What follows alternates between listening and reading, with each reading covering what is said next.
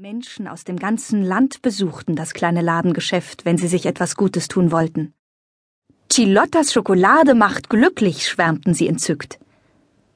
Selbst der König ließ es sich nicht nehmen, in seiner Kutsche vorzufahren, um eine Tasse köstlicher heißer Chilischokolade zu schlürfen. In seiner Glückseligkeit vergaß er sogar, sich danach die Krone wieder aufs Haupt zu setzen. Wann verrät mir Chilotta endlich das Geheimrezept, nachdem ihr solche Köstlichkeiten herstellt? pflegte der König jedes Mal zu fragen, wenn Maurice ihm eine Glückserbse servierte. Meine Großmutter hat den goldenen Schleier des Schweigens darüber gelegt, Herr König, antwortete Maurice, der klug genug war, nicht zu verraten, dass er das Geheimnis kannte. Nein, nein, nein, das darf doch niemals sein.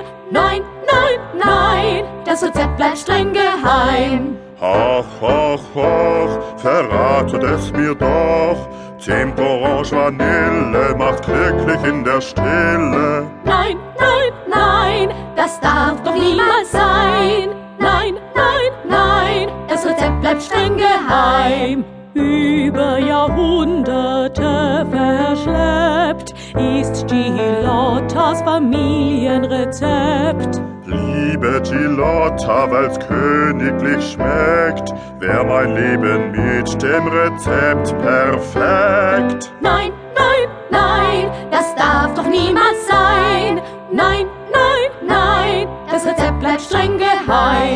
Schoko, Zimt, Vanille, Schnecken, alles dürft ihr gern entdecken. Doch, Herr König, seht es ein, Rezepte sind geheim.